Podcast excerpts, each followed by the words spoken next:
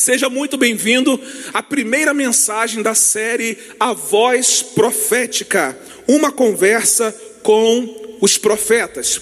O tema de hoje, uma voz para este tempo. Eu quero convidar você a abrir a sua Bíblia no livro do profeta Ezequiel, capítulo 1, verso 1. Livro do profeta Ezequiel, capítulo 1, verso 1. Uma voz para este tempo. Diz assim a palavra de Deus. Palavras de Ezequiel. Eu estava entre os exilados, junto ao rio Quebar. Abriram-se os céus e eu tive visões de Deus. E eu estava entre os exilados, junto ao rio Quebar. Abriram-se os céus e eu tive visões de Deus. A nossa conversa hoje de manhã será com o profeta Ezequiel. Interessante porque Ezequiel foi chamado por Deus do sacerdócio para servir como profeta, como porta-voz de Deus para os exilados judeus lá na Babilônia. Ele os repreenderia pelos seus pecados. Ezequiel exporia a idolatria do seu povo, mas também Ezequiel era responsável por revelar a glória futura que o Senhor havia preparado para o seu povo. Teria sido muito difícil Ezequiel ter permanecido no sacerdócio. Aliás, teria sido muito mais fácil Ezequiel ter permanecido no sacerdócio. Por quê, pastor? Porque geralmente os profetas eram desprezados e eram perseguidos. Então, podemos dizer que Ezequiel teve que sair da sua zona de conforto para entrar na zona da profecia. Eles recebiam as suas mensagens e ordens do Senhor de acordo com o que a ocasião exigia, e eles nunca sabiam ao certo o que aconteceria depois. Na verdade, era arriscado ser profeta nos tempos bíblicos. Mas o ministério profético de Ezequiel, ele foi um ministério essencial para o povo judeu que estava exilado na Babilônia. O povo escolhido por Deus encontrava-se exilado em uma terra pagã, a sua terra havia sido devastada, Jerusalém estava nas mãos do inimigo e o templo havia sido saqueado dos seus preciosos tesouros.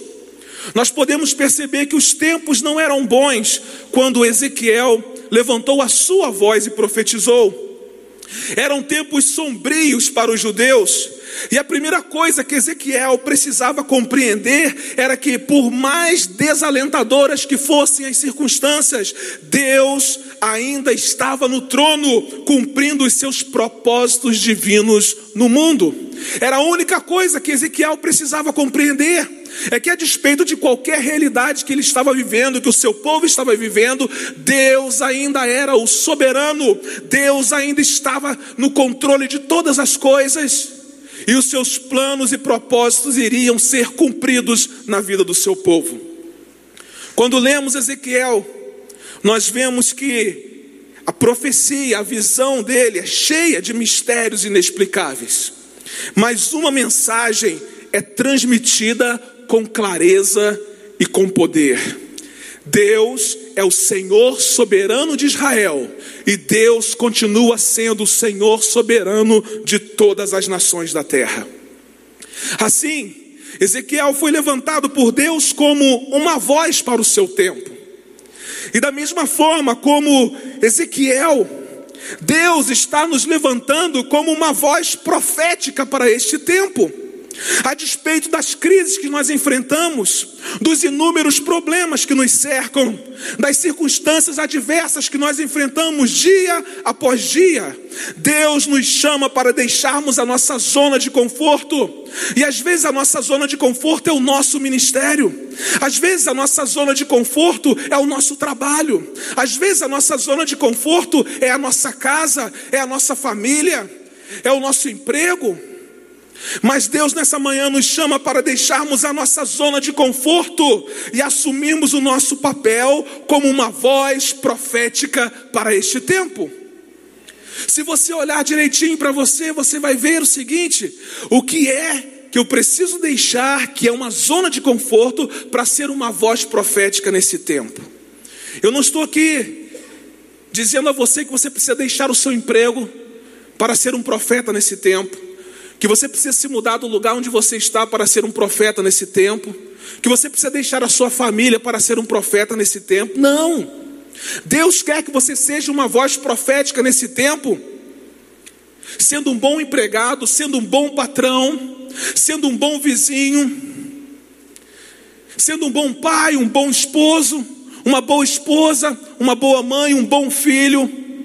Deus quer colocar você como uma voz profética dentro da sua área de atuação. Nós vamos então olhar aqui para a experiência do profeta Ezequiel, e foi a experiência que ele teve quando, em visão, Deus o levou a um vale de ossos secos. Então eu quero convidar você a abrir a sua Bíblia em Ezequiel capítulo 37. E nós vamos ler os versículos de 1 a 10.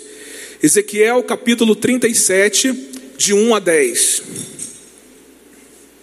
Você também pode acompanhar pela nossa projeção. Diz assim a palavra do Senhor. A mão do Senhor estava sobre mim e por seu espírito, ele me levou a um vale cheio de ossos. Ele me levou de um lado para outro, e pude ver que era enorme o número de ossos no vale, e que os ossos estavam muito secos. Ele me perguntou: Filho do homem, esses ossos poderão tornar a viver? Eu respondi: Ó soberano Senhor, só tu o sabes. Então ele me disse: profetize a esses ossos e diga-lhes: ossos secos, ouçam a palavra do Senhor. Assim diz o soberano Senhor a estes ossos: farei um espírito entrar em vocês, e vocês terão vida. Porei tendão em vocês, e farei aparecer carne sobre vocês, e os cobrirei com pele porém um espírito em vocês, e vocês terão vida. Então vocês saberão que eu sou o Senhor. E eu profetizei conforme a ordem recebida. E enquanto profetizava, houve um barulho, um som de chocalho, e os ossos se juntaram, osso com osso. Olhei e os ossos foram cobertos de tendões e de carne, e depois de pele, mas não havia espírito neles. A seguir, ele me disse: profetize ao espírito, profetize, filho do homem, e diga-lhe: assim diz o soberano Senhor. Venha desde os quatro ventos, ó Espírito, e sopre dentro desses mortos para que vivam profetizei conforme a ordem recebida, e o Espírito entrou neles. Eles receberam vida e se puseram de pé. Era um exército enorme. Irmãos, que texto, que responsabilidade. E olhando para esse texto, algumas perguntas são necessárias serem respondidas aqui nessa manhã. O que é que essa experiência de Ezequiel pode nos ensinar a respeito da responsabilidade que nós temos de ser uma voz profética para este tempo?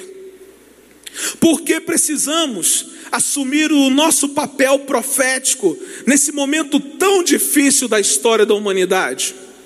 Por que é que Deus nos chama para ser a sua voz para este tempo. Vamos aprender com Ezequiel, porque talvez você tenha entrado aqui nessa manhã achando que a sua vida não é relevante para este tempo. E eu quero dizer para você que ela é relevante sim, porque Deus é quem faz de você um ser relevante para este tempo.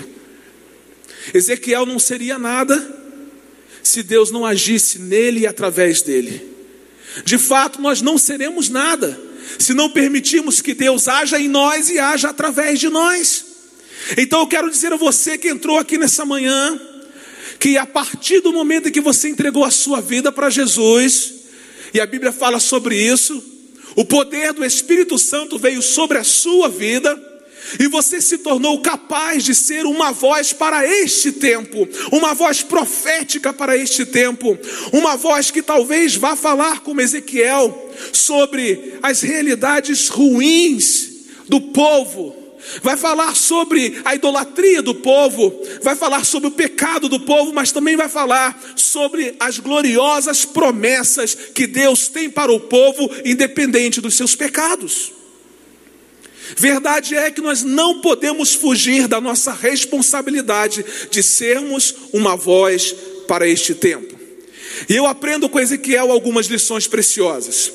A primeira lição que eu aprendo: seja uma voz para este tempo, profetizando esperança.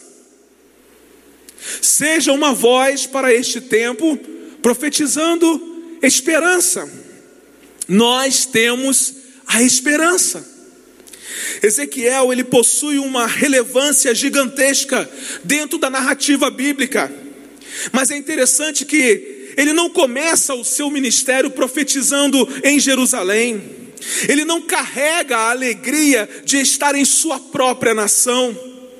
O profeta ele tem as margens do rio Quebar na Babilônia como seu cenário de lamento e de, de tristeza se vendo ali exilado, com sua cidade natal destruída, seu templo em ruínas. Perceba que as circunstâncias não eram favoráveis.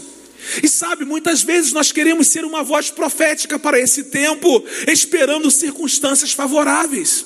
Muitas vezes, ou na maioria das vezes, Deus os chama para ser uma voz profética quando todas as circunstâncias são desfavoráveis.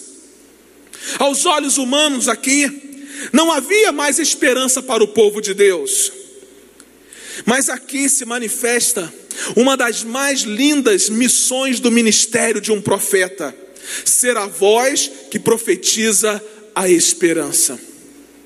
Ezequiel capítulo 37, verso 14 diz assim: Porei o meu espírito em vocês, e vocês viverão e eu os estabelecerei em sua própria terra. Então vocês saberão que eu, o Senhor, falei e fiz seus companheiros palavra do Senhor. Depois da visão de vale de ossos secos, Ezequiel libera a palavra de Deus ao povo, dizendo: Olha, porei em vocês o meu espírito, vocês viverão, estabelecerei vocês em sua própria terra. O que é que Ezequiel estava profetizando para o povo? Ezequiel estava profetizando esperança. A vida não acaba no exílio, a vida não acaba no cativeiro, a vida não acaba na dor, a vida não acaba no sofrimento, a vida acaba no cumprimento da promessa de Deus. Eu porei em vocês o meu espírito, vocês viverão e vocês serão estabelecidos em sua terra. Nós precisamos profetizar esperança, irmãos. Porque a história não termina no cativeiro, a história não termina no exílio, a sua história e a história de muitas pessoas não termina na dor, no sofrimento, mas termina no cumprimento da promessa de Deus. E a promessa de Deus é: porém em vocês o meu espírito, vocês viverão, eu estabelecerei vocês em minha terra Deus diz ao povo aqui: Fiz de vocês os meus companheiros.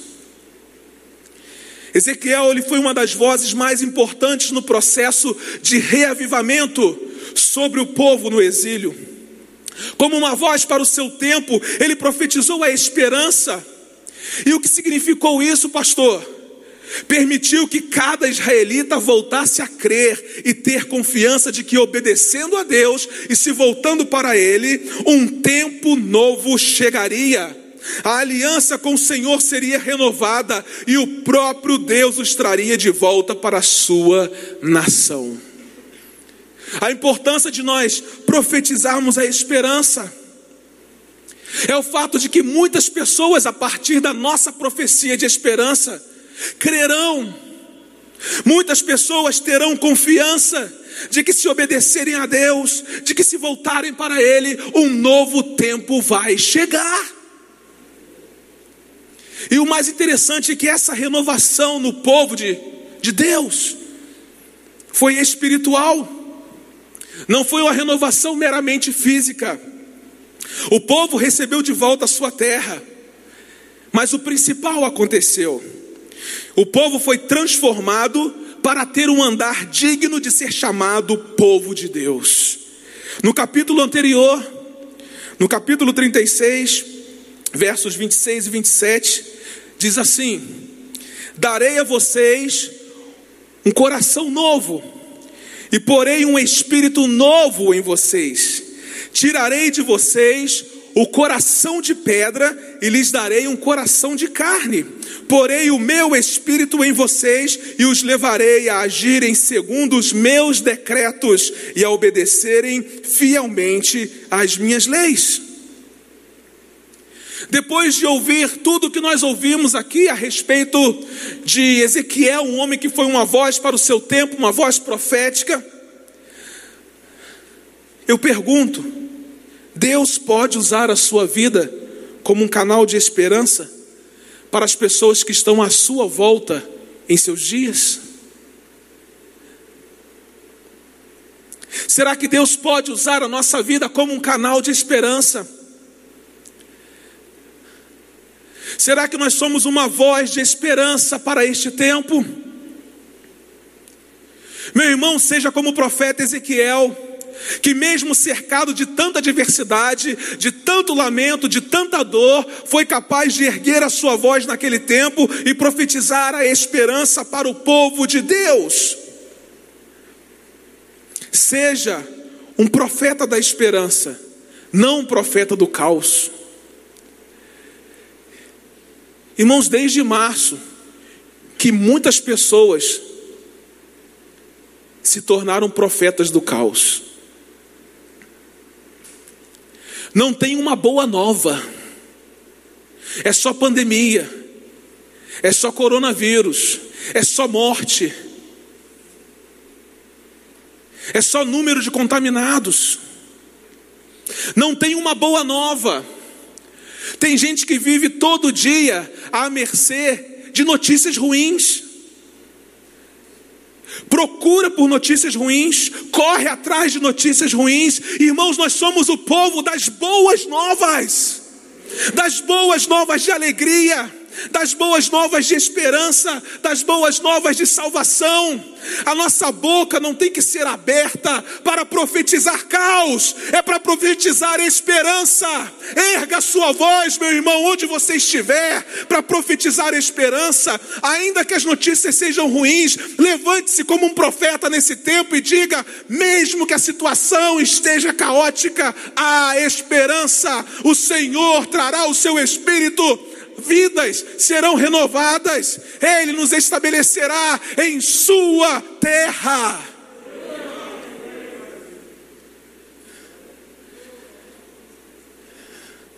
Tem gente que é portador só de notícias ruins.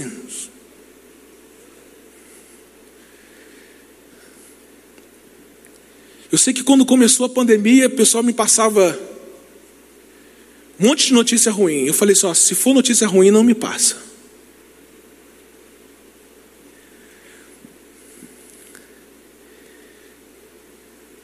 Sabe quais são as boas novas? Que Deus é o soberano, está conosco todo o tempo.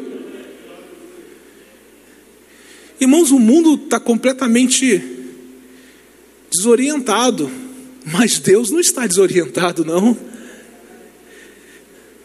Ele sabe exatamente o que está acontecendo. O grande problema é que Deus esperava que nós fôssemos uma voz profética para esse tempo mas uma voz profética de esperança. E muitos de nós nos colocamos a serviço de uma voz profética de caos.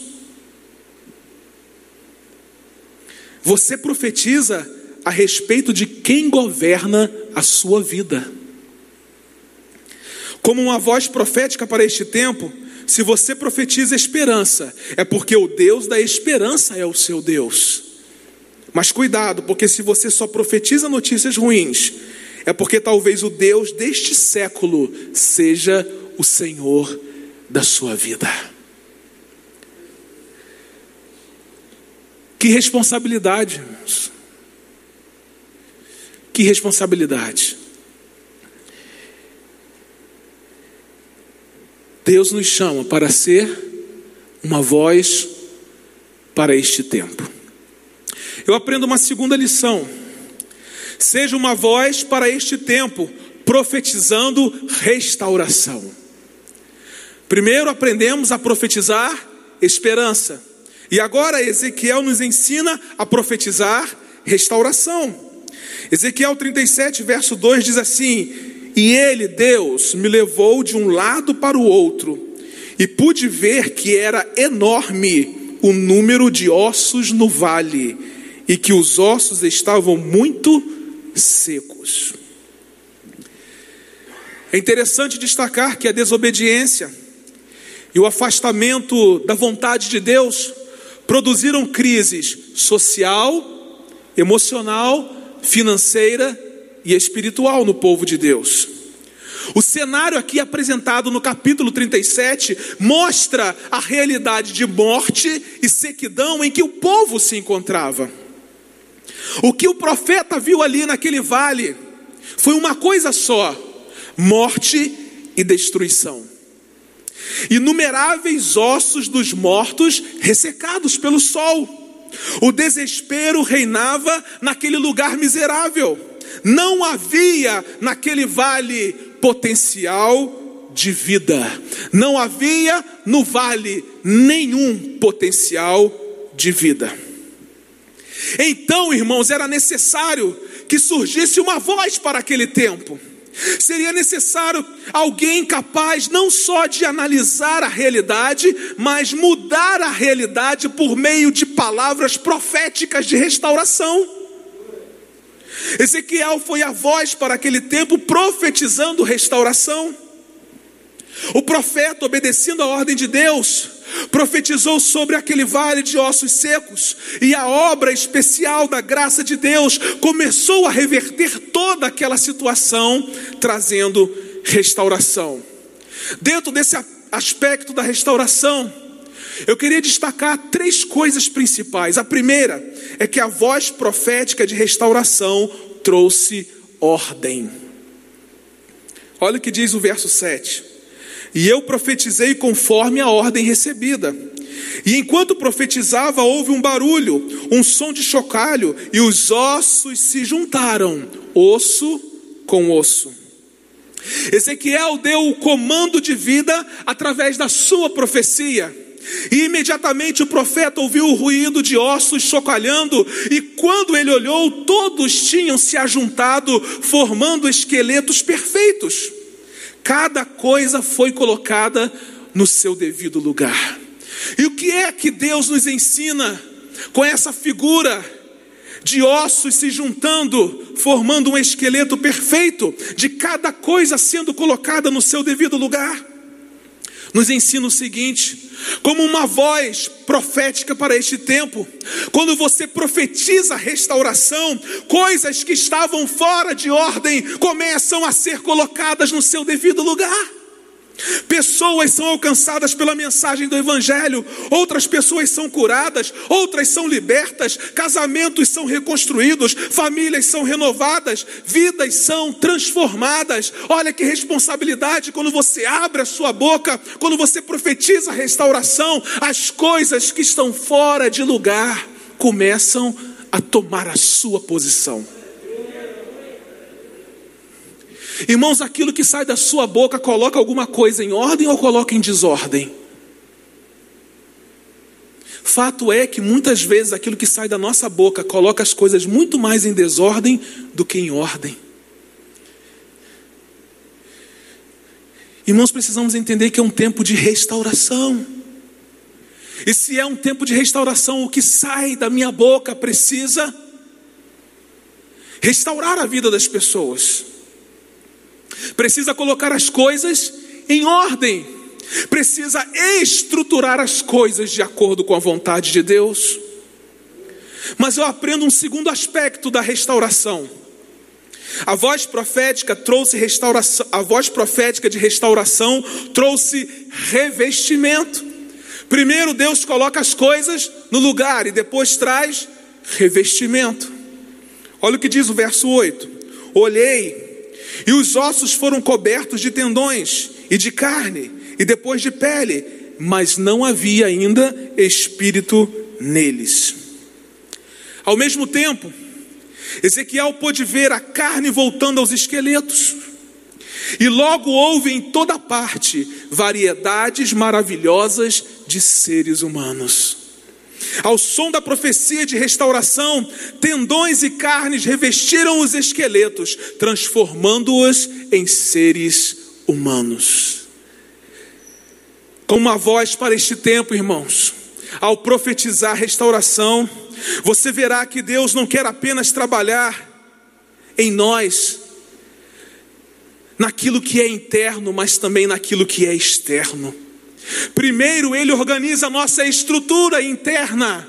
Primeiro as coisas vão dando forma internamente, e depois Ele permite que sejamos revestidos por aquilo que é aparente. Perceba que a palavra que sai da sua boca é uma palavra de restauração que traz ordem, coloca as coisas no lugar, mas também é uma palavra que traz sobre a vida das pessoas um revestimento que só o poder de Deus é capaz de dar. A palavra de restauração, a profecia de restauração, ela traz ordem, mas ela também traz revestimento. E um terceiro aspecto da voz profética de restauração é que a voz profética de restauração trouxe vida, esperança. Foi a primeira coisa que nós aprendemos a profetizar. Restauração é a segunda coisa. A restauração ela traz ordem, a restauração ela traz revestimento, mas também aprendemos que a restauração ela traz vida.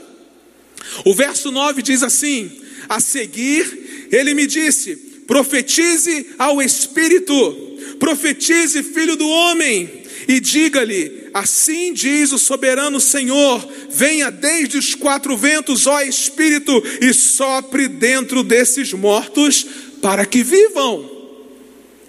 Novamente, Ezequiel, obedecendo a ordem de Deus, profetiza. E foi necessário outro milagre para completar o processo de restauração, de vivificação. Por seu sopro, Deus deu vida ao barro, fazendo do inanimado um ser cheio de vida. Como uma voz profética para esse tempo. Irmãos, nós precisamos crer que aquilo que sai da nossa boca vai trazer vida para as pessoas. E novamente eu pergunto: será que de fato, de verdade, a realidade é que quando você abre a sua boca, pessoas são ressuscitadas. Vida chega para aqueles que são alvos da sua voz profética. Que responsabilidade, irmãos, de abrirmos a nossa boca e de profetizarmos restauração entendendo que quando nós profetizamos a restauração, Deus traz ordem, Deus traz revestimento e Deus traz vida. E como uma voz para esse tempo, é exatamente isso. Creia que Deus trará ordem a todas as coisas, que Deus dará um revestimento especial e que Deus soprará seu fôlego de vida sobre tudo aquilo que estiver inanimado. Porque a voz profética de restauração traz ordem, traz revestimento e traz vida. Ezequiel poderia pensar assim, mas que coisa inesperada. Eu não esperava que isso acontecesse. Mas alguém disse o seguinte: realizar obras inesperadas é a especialidade de Deus. Quando nós não entendemos, quando nós não compreendemos, Deus vem, realiza algo extraordinário, algo sobrenatural, porque realizar obras inesperadas é a especialidade de Deus. Eu aprendo com Ezequiel uma última lição. Seja uma voz para este tempo, profetizando conquista. Somos uma voz para este tempo, para profetizar esperança, para profetizar restauração, mas também para profetizar conquista. Verso 10: Profetizei, conforme a ordem recebida, e o Espírito entrou neles, eles receberam vida e se puseram de pé. Era um exército enorme, era um exército enorme. A profecia que dá vida, a profecia que dá esperança, restauração, ela se mostrou efetiva. Os esqueletos, juntamente com seus corpos perfeitos, de súbito se tornaram seres vivos, e os ossos secos foram assim revivificados.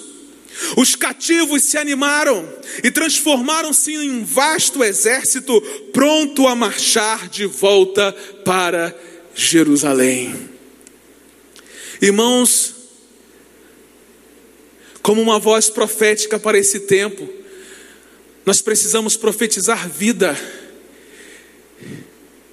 e aguardar que um grande exército se levante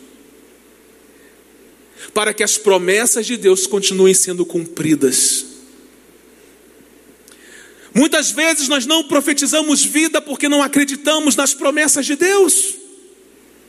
Não profetizamos vida porque não acreditamos que Deus pode fazer de coisas inanimadas um grande exército. Não profetizamos vida porque não acreditamos que pessoas aos nossos olhos são capazes de se transformarem em verdadeiros profetas num grande exército de Deus. Mas a nossa responsabilidade, como profetas do Senhor para esse tempo, é de profetizar vida, porque Deus é vida. Ele dá a vida, ele tem em si mesmo o fôlego que dá vida. Quando lemos a Sua palavra, Jesus é Deus e diz que Jesus é vida.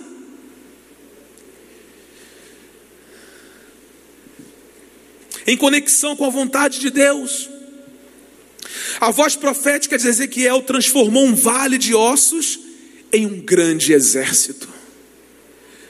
Quem participou da nossa semana da cidade e ouviu o pastor Moacir Gioconde, sabe perfeitamente do que eu estou falando. Ele contava as suas experiências de passar pela cidade de Guarulhos e quando ele encontrava alguma coisa que estava fora de ordem, ele orava. E ele passava depois e via que as coisas estavam sendo colocadas em ordem. Parece simples demais, não é verdade? Irmãos, mas Deus trabalha nas coisas simples. Nós precisamos passar pelos lugares de desordem da nossa, do nosso bairro, da nossa cidade e profetizar vida, profetizar vida e acreditar que tudo isso que está fora de ordem vai virar um grande exército de Deus, um grande exército para continuar a missão que Deus nos deu para este tempo. E eu pergunto, meu irmão, será que você consegue perceber a grandeza e o impacto da sua voz profética?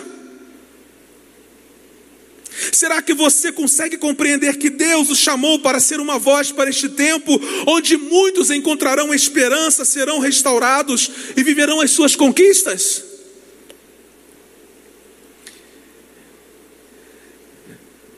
A grande arma do diabo é calar você.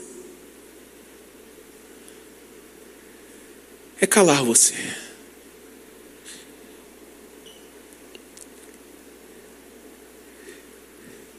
Mas a grande bênção do Senhor é fazer você falar. Será que Deus nunca fez nada de bom na sua vida? para que você possa ser uma voz profética para esse tempo? Será que só acontece coisa ruim com você? Agora, um detalhe me chamou a atenção aqui nesse texto. A expressão exército enorme. Porque ela não carrega só a ideia de muitas pessoas reunidas, mas carrega a ideia de pessoas prontas para batalhar e para conquistar. Não é só quantidade, mas Deus levanta pessoas prontas para batalhar e para conquistar a partir da nossa voz profética. Ao som da sua voz profética nesse tempo, muitas pessoas se levantarão fortes e encorajadas para batalhar e para conquistar.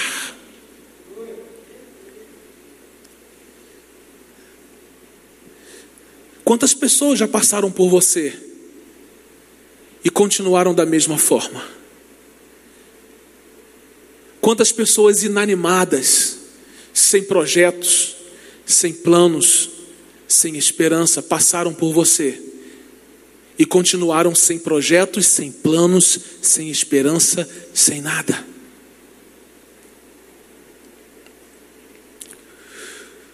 Deus nos chamou para ser uma voz para esse tempo,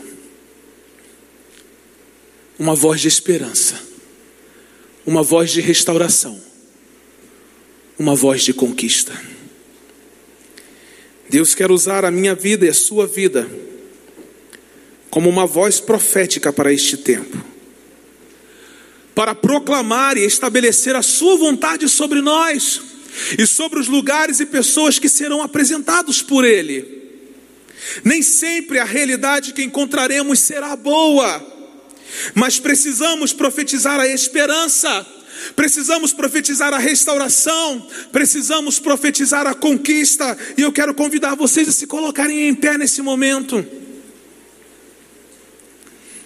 A pastora Moana Débora disse o seguinte: No vale de ossos secos, ou você é vale, ou você é profeta. A forma como você vai se posicionar determinará quem você é. Irmãos, guarde isso. No vale de ossos secos, ou você é vale, ou você é profeta. Muitas vezes, por causa da nossa visão limitada, limitada apenas ao natural, profetizamos segundo a nossa fé e emoções doentias, e então o vale continua sendo vale. Mas nós precisamos nos posicionar e profetizar corretamente com aquilo que ouvimos do céu. O grande problema é que às vezes nós queremos profetizar com aquilo que ouvimos da terra, mas Deus nos manda profetizar com aquilo que nós ouvimos do céu. Todo vale antecede um ambiente de milagres. Todo vale antecede um ambiente de milagres. Então, meu irmão, quando você estiver diante de um vale de ossos secos, profetize com aquilo que você ouviu do céu e não aquilo que você ouviu da sua alma. Seja um profeta no vale, não seja o vale. Ouça o que o Senhor está dizendo a você, ponha-se de pé Posicione-se diante do vale. Ouça a voz do Senhor e então seja uma voz para este tempo. Profetize. Acredite que esse vale que está diante de você se tornará em um poderoso e em um numeroso exército para a honra, para a glória do nosso Deus. Aleluia! Aleluia! Acredite, irmão, que ao abrir da sua boca, pessoas encontrarão esperança, que ao abrir a sua boca, pessoas serão restauradas, que ao abrir da sua boca, Um grande exército se levantará para conquistar tudo aquilo que o Senhor já liberou dos céus. Vamos adorar ao Senhor.